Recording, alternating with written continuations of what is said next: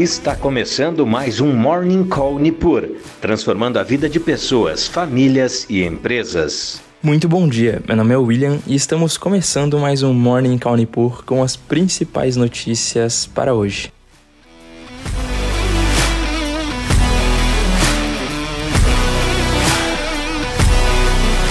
E nesta quarta-feira, os índices futuros de Nova York operam perto da estabilidade, antes da divulgação de uma série de indicadores econômicos nos Estados Unidos, com destaque para o índice de preços ao produtor, o PPI, na sigla em inglês, de dezembro, que deve fornecer mais pistas sobre o rumo dos juros na maior economia do mundo. Além de dados da inflação, investidores aguardam também pelas vendas no varejo, produção industrial e o livro bege do Federal Reserve, o relatório sobre a economia americana. E ainda nos Estados Unidos estão previstas falas de membros do Banco Central, Rafael Bostwick, Lori Logan e Patrick Harker. Na Ásia, o Banco Central do Japão surpreendeu os mercados ao manter a faixa de tolerância da curva de rendimento e a taxa de juros de menos 0,1%. E por aqui, com a agenda de indicadores esvaziada, as atenções se voltam para o salário mínimo. O presidente Lula deve reunir nesta quarta-feira com as lideranças das centrais sindicais, além do ministro do Trabalho, Luiz Marinho. Na véspera, Fernando Haddad, ministro da Fazenda, afirmou que a decisão sobre o aumento do salário mínimo cabe ao governo e será tomada após negociações com as centrais sindicais. E segundo o valor, o governo já prepara uma proposta para mudar a lei das estatais, o que pode mexer com ações de companhias controladas pelo governo.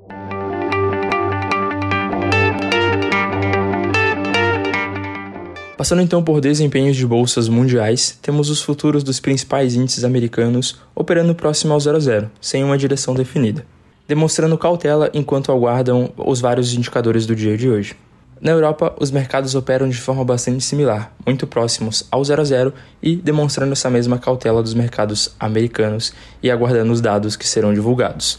Além disso, a taxa anual de inflação do Reino Unido voltou a cair em dezembro para 10,5%, ligeiramente abaixo das expectativas dos analistas. E na Ásia, os mercados fecharam sem uma direção única definida, com destaque apenas para o Japão, que subiu 2,5% em razão da postura do Banco Central que manteve a sua taxa de juros.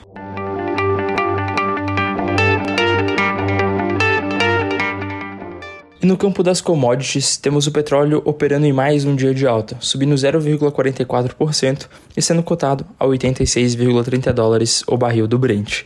Isso muito em decorrência da expectativa de maior demanda, principalmente pela China, que vem se mantendo.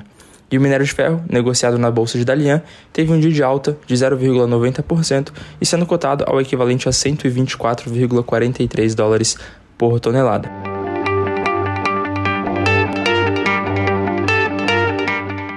E no radar corporativo, temos a Americanas afirmando que está avaliando diversas oportunidades após ser questionada pela Comissão de Valores Mobiliários sobre a notícia de suposto plano de venda de ativos. Segundo reportagem do Valor Econômico, a varejista estaria avaliando a venda de hortifruti natural da terra, varejista de itens frescos adquirida há pouco mais de um ano, e sua participação na Vem Conveniência, uma joint venture com a Vibra.